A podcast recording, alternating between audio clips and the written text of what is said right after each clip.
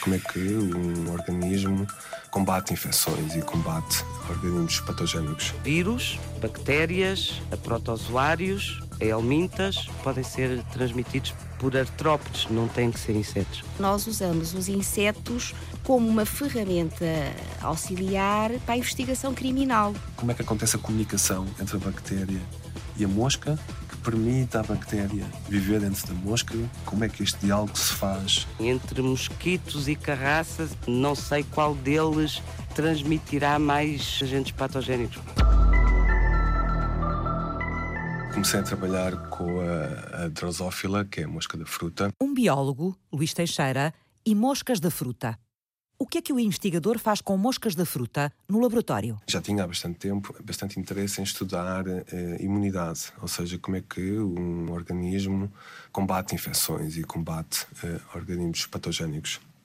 E a mosca da fruta tem sido bastante importante na compreensão de como é que isso acontece. Houve descobertas fundamentais feitas em, em drosófila que abriram portas para entender áreas grandes da imunidade em mamíferos e percebia-se bastante como é que a mosca combatia uh, bactérias e fungos e não sabia virtualmente nada de como é que combatia infecções com vírus. Então eu, eu decidi tentar descobrir como é que a drosófila combatia infecções com vírus. Em Cambridge, durante quatro anos, Luís Teixeira investigou para responder a esta pergunta: como é que os organismos das moscas as protegem dos vírus?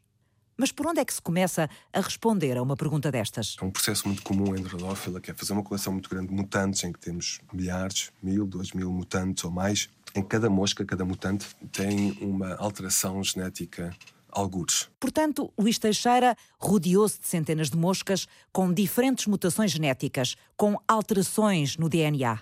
E depois? E depois o que se faz é testar uma a uma contra uma propriedade. Por exemplo, neste caso eu queria testar uma a uma e ver se eu descobria moscas que eram mais sensíveis a vírus. Se eu conseguisse descobrir algumas moscas mais sensíveis a vírus, seriam moscas que teriam alterações genéticas que são importantes para combater vírus. Nas moscas sensíveis aos vírus, o investigador procurou quais eram os genes que estavam alterados.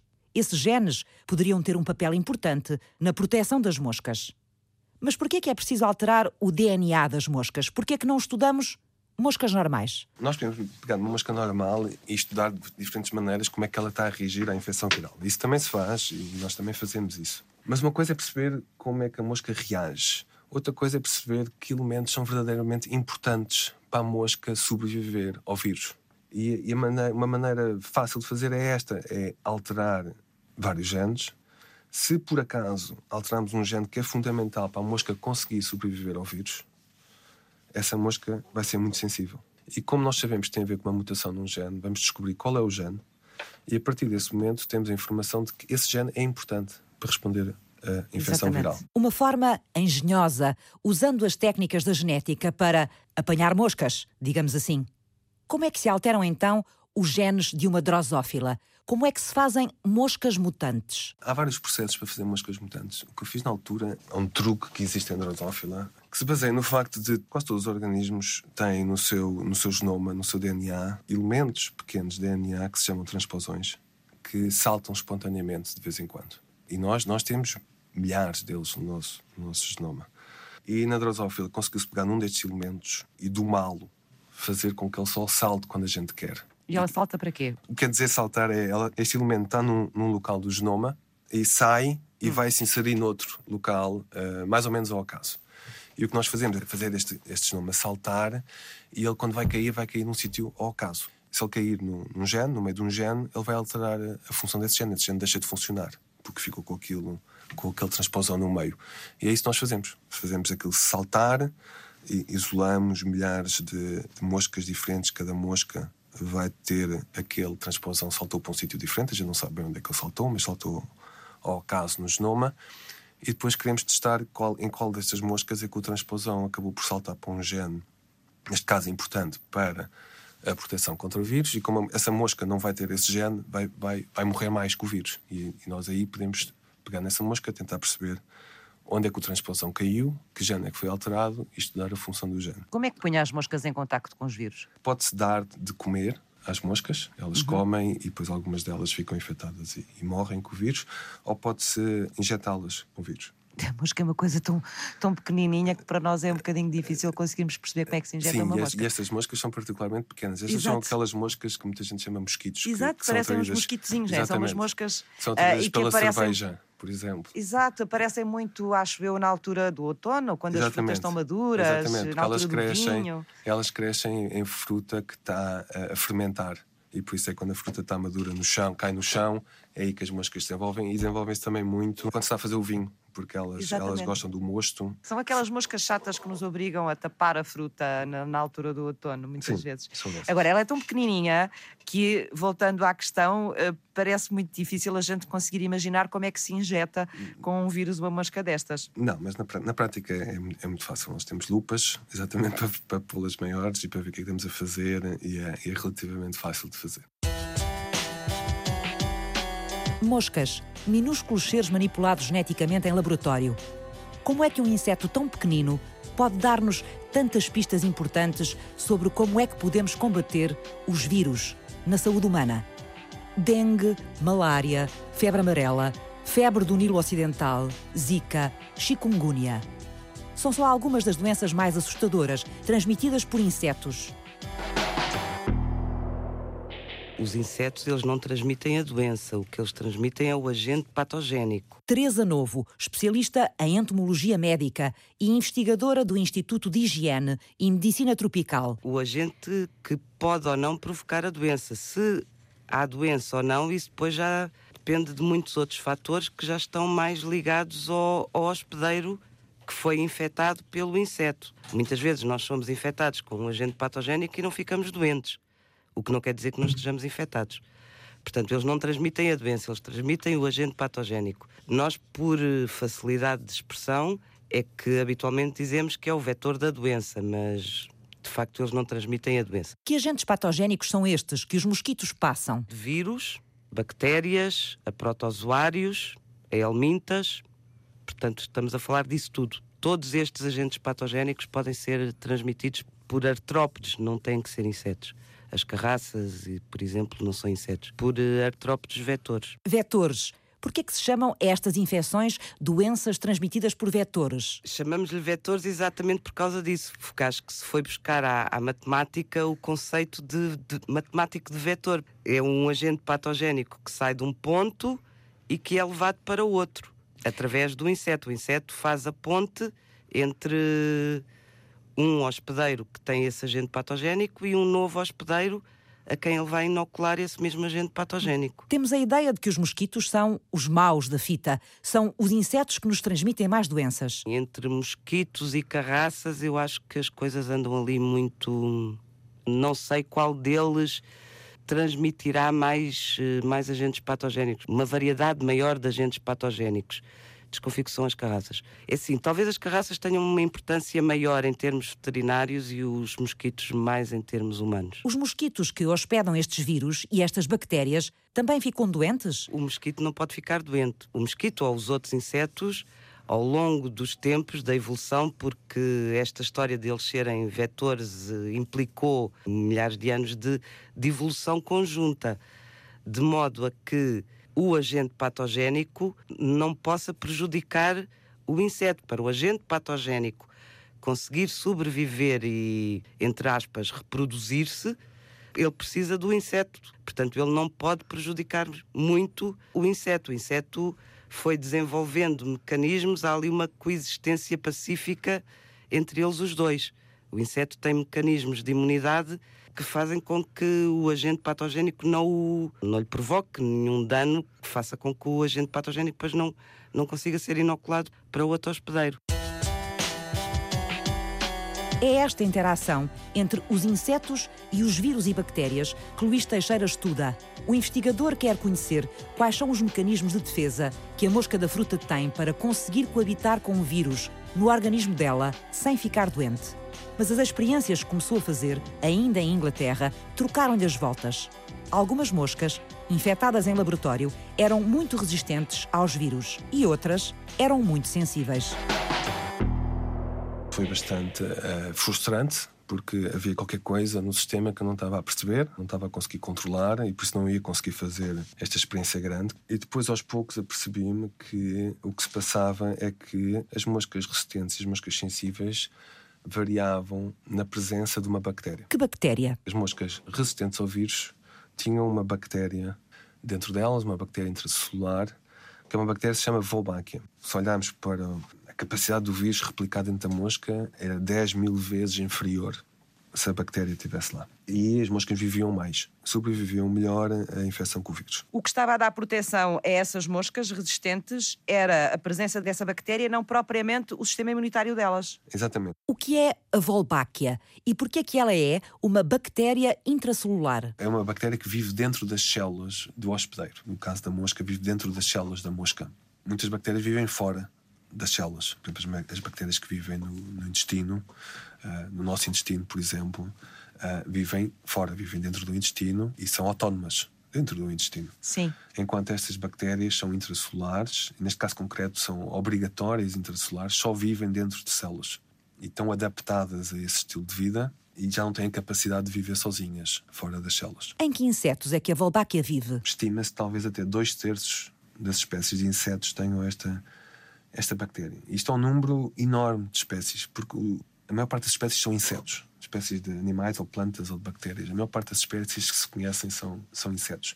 Por isso isto quer dizer que a maior parte das espécies tem esta, esta bactéria. E, e, provavelmente esta é a bactéria intracelular mais comum no mundo. Por outro lado, não infecta, não infecta vertebrados ou mamíferos humanos. Não, não está presente em vertebrados. Por isso é muito comum. Provavelmente a maior parte das espécies de animais que se conhecem tem esta bactéria mas não está em todas, todos os tipos de animais. A descoberta de que a Wolbachia, residente na maioria das espécies de insetos, tinha a capacidade de os proteger contra vírus, mudou o rumo da investigação do biólogo Luís Teixeira. Isto era um, uma descrição de um, de um, fenómeno novo que abriu portas a várias uh, interpretações. Uma é uh, esta bactéria é tão comum em insetos, se calhar é tão comum porque dá proteção contra vírus e por isso os insetos acabam por uh, estabelecer estas interações a longo prazo com as bactérias, porque as bactérias trazem, trazem essa vantagem.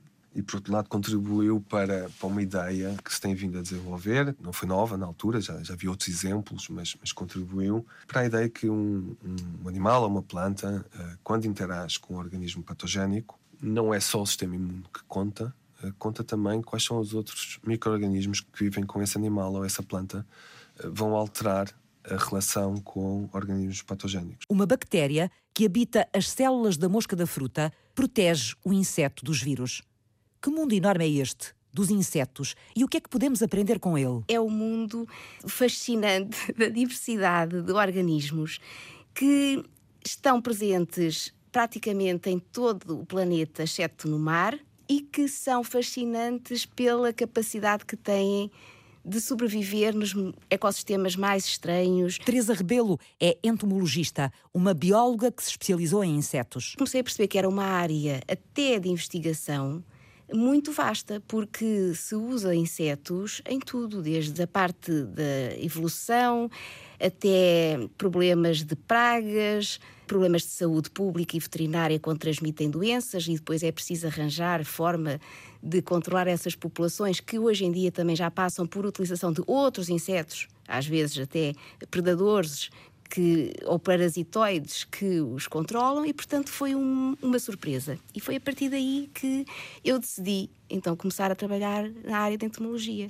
O estudo dos insetos corre nas mais variadas direções e tem as mais variadas aplicações. Teresa, investigadora da Faculdade de Ciências da Universidade de Lisboa, estuda uns insetos muito especiais, os necrófagos, que colonizam os cadáveres a entomologia forense? Ora bem, a entomologia, como o nome indica, é o estudo dos insetos e basicamente é nós usamos os insetos como uma ferramenta auxiliar para a investigação criminal. A maior parte das pessoas que vê séries televisivas foi alertada para a entomologia forense a partir de umas séries eh, americanas, o CSI, que havia vários, em particular o CSI Las Vegas, porque havia uma equipa de investigação quando havia um crime e havia vestígios de insetos, depois resolviam os crimes com base nessas indicações que os insetos davam. Isto, de facto, é, é verdade e é uma das partes da entomologia forense, que é a entomologia forense médico-legal.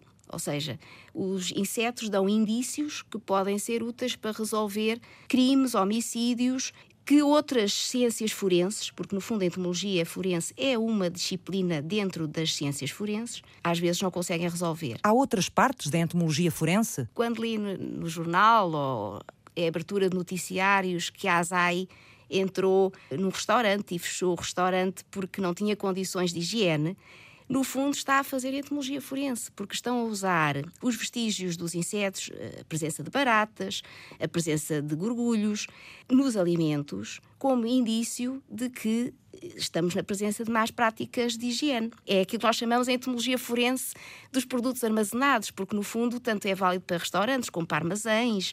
É esta informação que os insetos nos dão e de facto é entomologia forense. Estamos a usar insetos como ferramenta para uma investigação criminal. E ficamos por aqui? Há também a utilização de insetos em casos de litígio por exemplo, urbano. Ainda há mais. Imagine edifícios que têm estruturas em madeira que estão a ser atacadas por insetos, nomeadamente de térmitas. São uns insetos que se alimentam de madeira, de celulose. E às vezes existem nas estruturas dos edifícios se as madeiras não foram devidamente tratadas.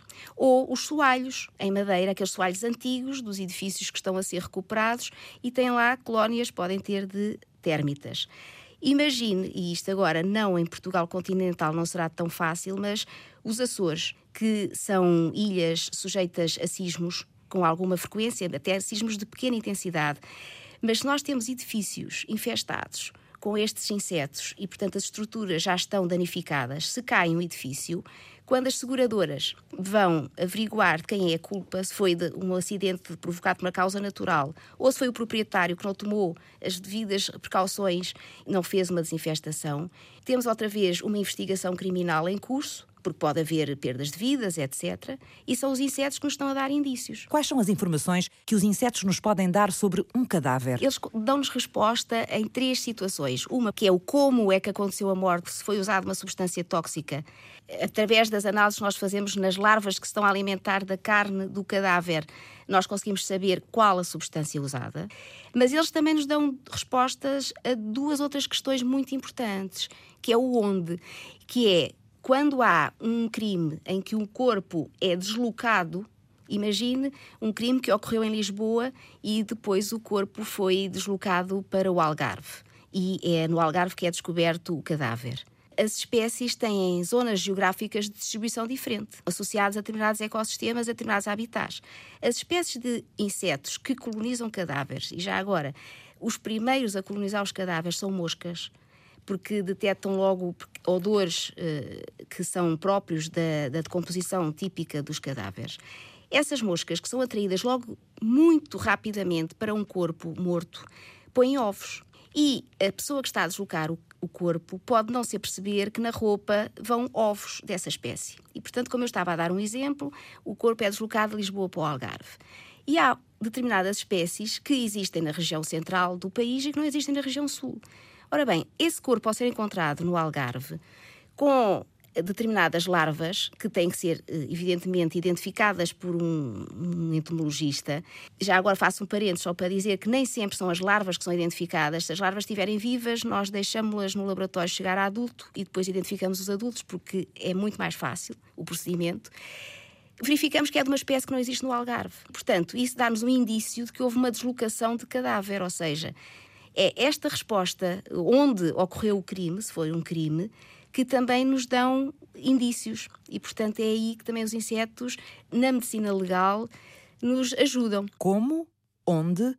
E qual é a terceira pergunta a que os insetos respondem? É quando ocorreu o crime, ou quando ocorreu o homicídio ou a morte. Pode não ser um crime, pode uma pessoa uh, suicidar-se ou pode estar sozinha em casa e morrer. Ora bem, os insetos dão-nos indícios sobre isso, porque uh, sabe-se que há uma sucessão de insetos que colonizam os cadáveres à medida que o corpo vai também sendo decomposto. Qualquer corpo, seja humano ou animal, uh, imediatamente após a morte, entra em processo de decomposição, que eu agora não vou entrar em pormenor, mas há várias fases. E a certa altura eh, começa, por exemplo, a acumular-se gases, o corpo dilata, o cheiro é um bocadinho nauseabundo, depois rebenta, enfim, saem secreções eh, internas, até à fase final, quando passam vários meses, em que ficam apenas ossos, pele. E à medida que se dá esta velocidade de decomposição, há uma comunidade de insetos que se vão sucedendo no corpo. Portanto, as moscas são as primeiras, ainda com o cadáver, como nós chamamos, em fresco. Minutos, às vezes, após a morte, meia hora, elas começam a ser atraídas. E depois, à medida que o processo de decomposição vai decorrendo naturalmente, as larvas que essas primeiras moscas colocam no cadáver vão consumindo parte da carne e depois há outros insetos que vão chegando para eles próprios se alimentarem dessas larvas, eles próprios se alimentarem de restos do cadáver. À medida que, por exemplo, a carne vai desaparecendo e vai ficando pele, surgem coleópteros, que são escaravelhos, que gostam de mais de pele. E é este conhecimento das espécies que vão surgindo que nos dão a ideia de quando ocorreu a morte. Porque se nós encontramos num cadáver determinada espécie de escaravelho que só surge quando já não há carne, que é que isso nos indicia? Que aquele corpo já está há muito tempo em decomposição, já decorreram várias semanas, eventualmente meses. Associamos a este conhecimento da sucessão o conhecimento daquilo que nós chamamos o ciclo de vida de cada espécie, ou seja, a espécie A precisa, por exemplo, de três meses para passar de ovo a pupa e a espécie B precisa de três semanas. E se estão ambas presentes num cadáver, é possível inferir há quantas semanas ou há quantos meses ocorreu a morte. O que é que podemos ler nos insetos sobre as epidemias que preocupam a saúde pública e como controlá-las? Como é que podemos aprender com eles a protegermos-nos dos vírus e das bactérias que nos provocam doença? Que informações nos dão sobre o impacto das alterações climáticas e da globalização, sobre a biodiversidade e sobre a evolução? Perguntas que regressam ao ponto de partida na segunda parte. Até já.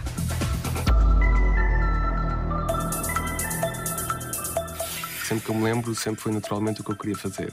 Sempre estive interessado em biologia, vários aspectos da biologia e sempre me orientei nesse sentido. Luís Teixeira, especialista em biologia microbiana e genética. Tem a ver com compreender eh, compreender o mundo, não é? Tentar perceber como é que as coisas funcionam. O investigador do Instituto Gulbenkian de Ciência estuda os mecanismos de proteção dos insetos contra os vírus. A biologia sempre pareceu um aspecto particularmente complexo e interessante que tem muito a ver com acontecimentos que acontecem a várias escalas. Pode-se tentar perceber o que acontece dentro de uma célula, mas pode-se tentar perceber o que acontece entre organismos, como é que eles interagem entre si. E por isso tem muitas escalas, tem muitas escalas de complexidade. Luís descobriu uma bactéria na mosca da fruta capaz de a proteger contra os vírus, a Wolbachia. O conceito de evolução que está inerente à nossa maneira de pensar em biologia hoje em dia é um conceito bastante interessante e acho que a combinação destas coisas sempre fez estar interessado em perceber como é que as coisas funcionam em termos biológicos, uhum. como é que os organismos funcionam. Como é que a Wolbachia confere esta proteção antiviral? E como é que esse conhecimento pode ser aplicado na luta contra os vírus transmitidos pelos mosquitos? São as perguntas que povoam o laboratório do biólogo Luís Teixeira todos os dias. Uma das coisas que temos tentado fazer é perceber como é que a Wolbachia dá proteção contra o vírus. E na verdade não sabemos ainda. Uh, não sabemos e há vários grupos a trabalhar pelo mundo todo a trabalhar nisto e na verdade não se sabe. Depois de quatro anos dedicados ao problema em Inglaterra, o biólogo mudou-se para o Instituto Gulbenkian de Ciência, onde lidera há oito anos o grupo de cientistas que estuda as interações entre hospedeiros e micro-organismos. Continuei a tentar perceber eh, como é que as moscas resistem a vírus, do ponto de vista da genética e do sistema imune da mosca e tentar perceber e caracterizar como é que a Wolbachia dá proteção contra vírus.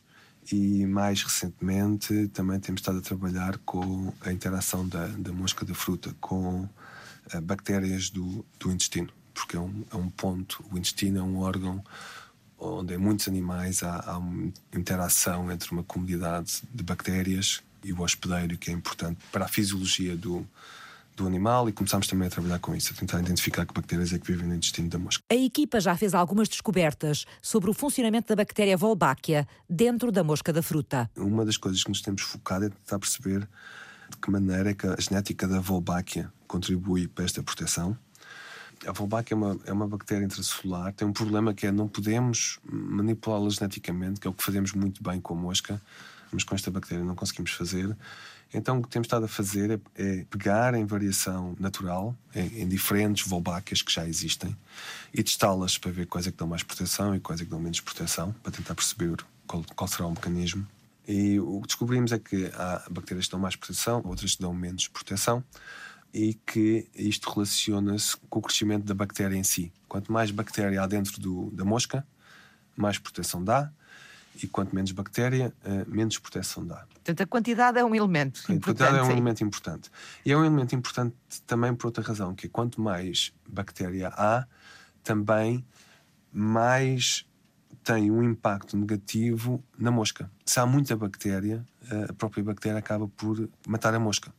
E por isso há aqui um equilíbrio Entre, entre estes dois componentes. E este equilíbrio é bastante importante e estamos a tentar perceber como é que se faz este balanço. Uma das coisas que nós conseguimos uh, compreender nestes últimos anos foi perceber qual é a base genética de uma destas Wolbáquias que é muito patogénica, que é uma Wolbáquia que foi isolada em laboratório e que cresce tanto, de uma maneira tão rápida, que mata as moscas em, em 10 dias e nós sequenciámos, fomos ver o genoma desta, desta Wolbachia e comparámos com outra muito, muito semelhante. E percebemos que a diferença fundamental entre elas é que havia umas, vários genes, uma zona do genoma que tinha várias cópias. Em vez de só ter uma cópia, que é o normal, tinha muitas cópias. Então pusemos a hipótese que seria este aumento do número de cópias destes genes que estava a fazer este efeito, que estava a fazer com, com que a Wolbachia uh, se multiplicasse muito e conseguimos manipular o número de cópias e provar que o número de cópias uh, influenciava a replicação da bactéria e a sua, a sua proliferação. E na verdade é a primeira vez que se consegue associar uma modificação genética na, na Wolbachia com uma propriedade da Wolbachia. E esta zona agora tem, tem oito genes e uma das coisas que queremos fazer agora é tentar perceber quais dos oito genes é que são importantes para regular este, este crescimento. O projeto científico liderado pelo biólogo Luís Teixeira acaba de receber um financiamento de 2 milhões de euros do Conselho Europeu de Investigação ele pode dar um contributo ao combate às doenças transmitidas pelos mosquitos. Esta proteção da Wolbachia contra vírus é um exemplo muito concreto disso. Eu, durante o meu pós-doc, estava a fazer ciência fundamental, a tentar perceber como é que a mosca da fruta resistia a vírus. Descobri que esta bactéria dá proteção contra vírus e muito rapidamente foi visto que quando se coloca esta, esta bactéria Wolbachia nos mosquitos que transmitem o dengue, os mosquitos também estão protegidos contra a infecção com dengue. Os mosquitos, para transmitir vírus, e eles transmitem, transmitem o dengue, o chikungunya, o zika, a febre amarela, que são vários vírus que andam em circulação e que têm, têm bastante uh, importância a nível da saúde humana. Um mosquito, para transmitir um vírus, tem que picar uma pessoa que esteja infectada e o próprio mosquito tem que ficar infectado com o vírus. Multiplica-se dentro do mosquito e passado 5, 7 dias ou duas semanas, o mosquito tem uma carga viral muito elevada. Estes vírus estão presentes nas glândulas salivares do mosquito e quando um mosquito pica outra pessoa, transmite a doença. Por isso, um mosquito não transmite estas doenças porque pica uma pessoa infectada e logo a seguir ir picar uma pessoa não infectada. Ele próprio tem que estar infectado. Por isso, se conseguimos bloquear a infecção a nível do mosquito, o mosquito não transmite a doença. E é isto que a Wolbachia faz. O mosquito com Wolbachia não fica infectado com o vírus. A maneira mais comum, digamos assim, comum por ser a mais frequente, é que sejam transmitidos no momento da picada, portanto, estes, estes agentes patogénicos são transmitidos por artrópodes que fazem refeições sanguíneas, portanto, eles picam-nos para ingerir eh, sangue, porque precisam desse sangue para o desenvolvimento deles ou para o desenvolvimento dos ovos. A grande maioria são inoculados no momento da picada. Mas também há agentes patogénicos, por exemplo, que são, são secretados com as fezes, juntamente com as fezes, e depois, se essas fezes contaminarem uma lesão na pele ou mesmo o local da picada, a transmissão dá-se por aí. Portanto, não é exatamente uma inoculação, mas é uma contaminação com produtos do artrópode infectados que vai contaminar eh, uma lesão na pele. Teresa Novo é entomologista médica e investigadora no Instituto de Higiene e Medicina Tropical. Eu, neste momento, estou a trabalhar mais com uma espécie de mosquito, o Culex tayleri, que é um mosquito autóctone em Portugal, que em Portugal é um quase certo vetor de uma doença que é a dirofilariose canina, ou antes do agente patogénico dessa doença, que é uma doença muito grave nos cães é o verme do coração, preocupa bastante os donos de cães e os respectivos veterinários. Esta espécie é muito abundante, é uma das espécies que existe em quase todo o país. É uma espécie também um bocadinho encorpada, digamos assim, portanto as picadas são algo dolorosas e por vezes ela existe com uma densidade muito grande. Em Portugal ela ainda nunca foi detectada com nenhum arbovírus mas em algumas regiões da África ela já foi encontrada infectada com o vírus do West Nile, portanto do Nilo Ocidental, onde é possível que seja também um, ou que possa ser também um vetor da febre do, do Nilo Ocidental. E o que estou a fazer com este mosquito é essencialmente ensaios com inseticida, um larvicida biológico, portanto, um inseticida que permite controlar as formas larvares que é uma bactéria com uma elevada especificidade para, hum, para os mosquitos, portanto, ela afeta muito poucas espécies para além dos mosquitos, é bastante seletiva e que é uma boa opção aos inseticidas químicos. Encontrar mecanismos para controlar certas populações de insetos é importante no combate às doenças, Teresa? Se nós controlamos a densidade dos mosquitos vetores, essa é uma das maneiras de controlar doenças. Controlando a dimensão da população, de algum modo estamos a, a interferir num parâmetro que é um parâmetro-chave, que é o contacto entre o vetor e o hospedeiro vertebrado. Se diminuímos o número de mosquitos, estamos a diminuir o contacto. Não há casos desta doença em Portugal? Isso quer dizer que estes mosquitos não estão a transmitir a infecção? É sim, dirofilariose canina temos imensa. Temos muita. Casos de febre do Nilo Ocidental. É que não vamos tendo, é assim, a questão das arboviroses de um modo geral é que elas podem ser assintomáticas. Muitas vezes nós temos uma dor de cabeça, dói o corpo e até vamos ao médico e o médico diz: olha, isso é uma virose, vá para casa, descanse durante três dias, que isso passa. Ora, estas viroses não têm que ser obrigatoriamente gripes, porque os arbovírus, portanto, os vírus transmitidos por artrópodes, a grande maioria deles, os sintomas que provoca são síndromes gripais. E, portanto, a pessoa não percebe que está infectada com um vírus que lhe foi transmitido por um mosquito ou por um outro artrópode.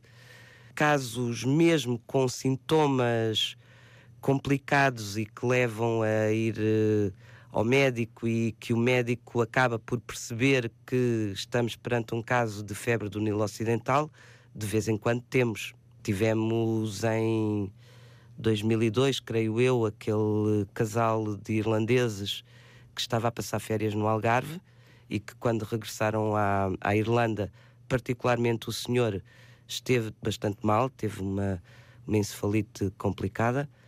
Recuperou, a senhora não foi tão grave, a senhora provavelmente teve, acho que teve só um síndrome gripal. Porque depois eh, há outra coisa que também é complicada, que complicada no sentido de nós percebermos que estamos perante um caso de febre do Nilo Ocidental. É que para que se consiga detectar o vírus na pessoa, a pessoa tem que estar eh, em fase, tem que estar numa fase em que ainda não tem sintomas. E portanto, quando tem sintomas, já não tem vírus na circulação periférica. O que podemos detectar é anticorpos no sangue. Agora, detectar anticorpos, a infecção pode ser realmente aquela ou pode já ter sido alguns anos antes. Portanto, fica-se sempre na dúvida. A única maneira segura é conseguir detectar o vírus no sangue. E, portanto, nem sempre os casos de arbovirose conseguem ser identificados como tal.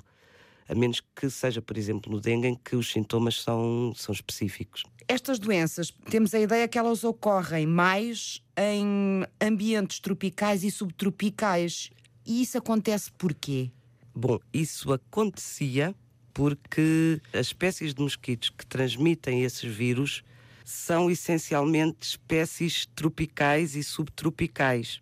E também porque os próprios vírus tinham essa origem. A questão é que agora, com a facilidade de transporte, quer de pessoas, quer de mercadorias, entre os diversos países do globo, as coisas estão a baralhar-se um bocadinho.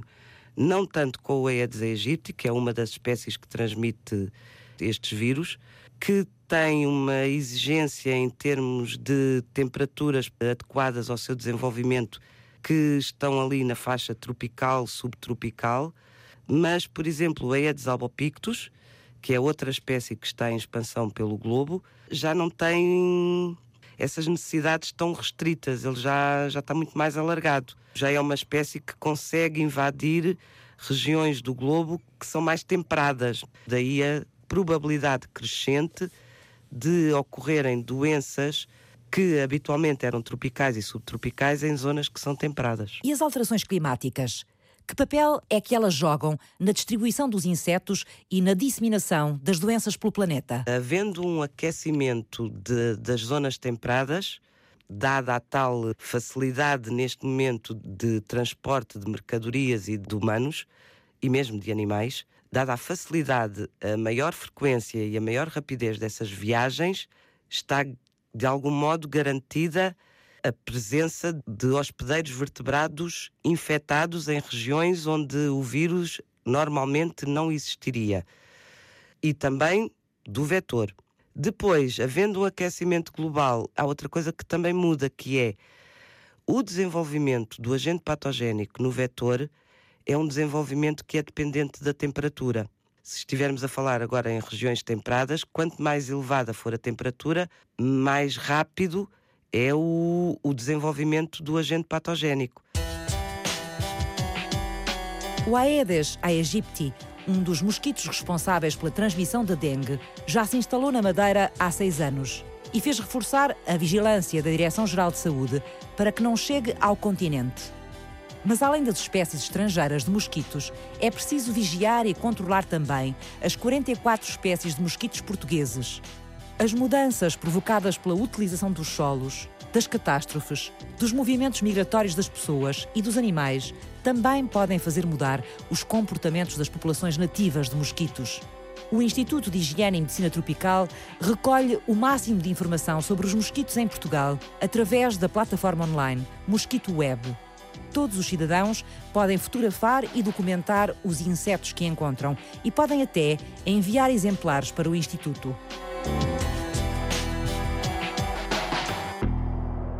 Considerando todas as alterações por que o país está a passar, portanto, nós temos alterações demográficas, temos alteração do uso de solos, tivemos, por exemplo, os grandes incêndios deste, deste verão.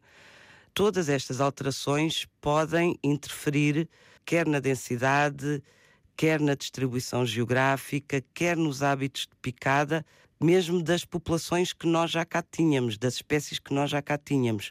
E o que nós queremos é ver se, se estas alterações estão a, a provocar alguma, alguma mudança. Por exemplo, há espécies que habitualmente só picam no exterior.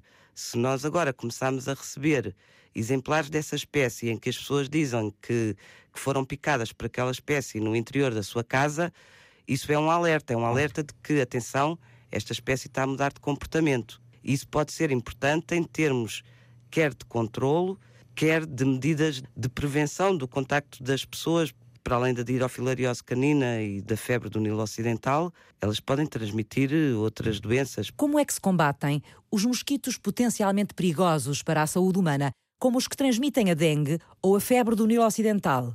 Qual é o comportamento deles? Têm tendência para picar no exterior e durante o dia. Portanto, para que se possa diminuir a população do mosquito com algum produto, com um inseticida, nós temos que pôr um inseticida no exterior. Ora, pôr um inseticida no exterior durante o dia é uma coisa muito complicada, porque durante o dia é quando quer as pessoas, quer outros animais vertebrados, estão todos em atividade. Como é que se atua aí? A tendência é para atuar sobre as formas imaturas, que são aquáticas, que são teoricamente mais fáceis de, de encontrar e de, e de combater. Têm uma outra particularidade, é que elas criam-se em coleções de água pequenas, de reduzida dimensão. São chamadas espécies de, de contentor, portanto, de recipiente.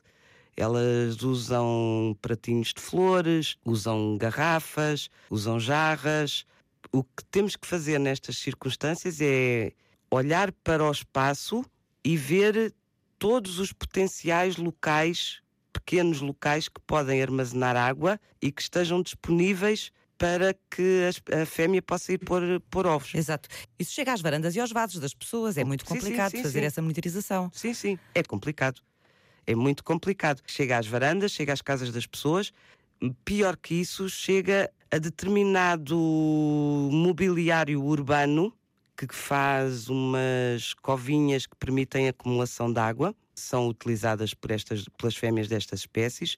Copos de plástico abandonados, latas de refrigerante abandonadas, se ficarem viradas para cima e acumularem água da chuva, por exemplo, são facilmente utilizados por, eh, por qualquer uma destas duas espécies. No Instituto Gulbenkian de Ciência, o biólogo Luís Teixeira projeta mais cinco anos de trabalho, apoiados pelo Conselho Europeu de Investigação. Convicto que ainda vamos ouvir falar muito deste minúsculo organismo, a Wolbachia, e da capacidade desta bactéria para se entender com os insetos. Neste momento existe um projeto muito grande que é financiado pela Bill and Melinda Gates Foundation e que é liderado por um grupo eh, na Austrália em que estão a libertar mosquitos com Wolbachia em várias zonas do mundo, incluindo em cidades grandes como o Rio de Janeiro e que são endémicas para o dengue e, para o zika e estão a testar se libertando estes mosquitos uh, na natureza e fazendo com que a população local de mosquitos tenha Wolbachia, se consegue quebrar o ciclo de transmissão e quebrar uh, as epidemias de dengue e de zika. Porque um, esta bactéria vive dentro de, de, dos insetos e é transmitida da mãe para a progenia, para os filhos e para as filhas. Vai dentro dos ovos, é transmitida dentro dos ovos para a descendência. E para se manter nas, nas populações de insetos, estas, estas bactérias muitas vezes manipulam a reprodução dos insetos e fazem com que, na prática, as fêmeas que tenham esta bactéria, que tenham Wolbachia, se reproduzam mais. E o resultado disto é que a bactéria se espalha na população. O que é preciso testar agora é se protege de facto contra a transmissão. Em laboratório parece funcionar muito bem. E agora estão-se a fazer os testes em, em situações reais, em, em cidades. Real. Falou-me no Brasil? Sim. No Rio de Janeiro estão, a fazer, estão a fazer esta libertação. Estão a fazer também uh, na Colômbia.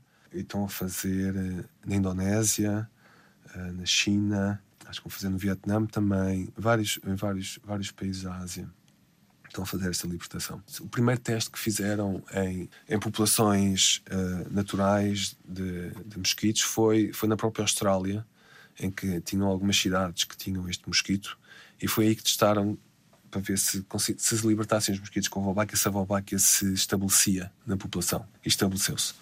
E agora estão a testar nos outros sítios. Fizeram este programa Luís Teixeira. Vamos tentar intervir a nível da genética da Wolbachia para ver se conseguimos fazer Wolbachias que dão mais proteção, ou crescem mais ou crescem menos. Teresa Rebelo. Eu gosto das joaninhas, sabe? Não só pelo aspecto, mas exatamente porque são predadores que fazem um papel em termos ecológicos muito importante, porque elas controlam uma série de outras espécies que são pragas e, portanto, têm um, um, papel ecológico extremamente importante, além de serem bonitas. Teresa Novo. Desde pequena que vou de férias para a aldeia de onde são os meus avós paternos. Uh, eu lembro-me, quando era pequenina, era absolutamente impossível dormir-se com uma janela aberta, porque éramos picados por uh, imensos mosquitos durante a noite. Agora tudo isso acabou, porque a aldeia está praticamente deserta, quase ninguém tem animais, a fazer agricultura, os terrenos estão praticamente abandonados e, portanto, agora pode-se dormir perfeitamente à vontade com a janela aberta no verão, em pleno verão. Os Já mosquitos houve desapareceram? seguramente uma mudança. Francisca Alves fez o apoio à produção. David Oliveira cuidou da pós-produção áudio. Eduardo Maio realizou e apresentou. Quais são as suas maiores perguntas ainda como investigador sobre a Wolbachia? Basicamente são duas que são as que estão no projeto e que nós, na verdade, não sabemos. Uma é como é que dá proteção contra vírus.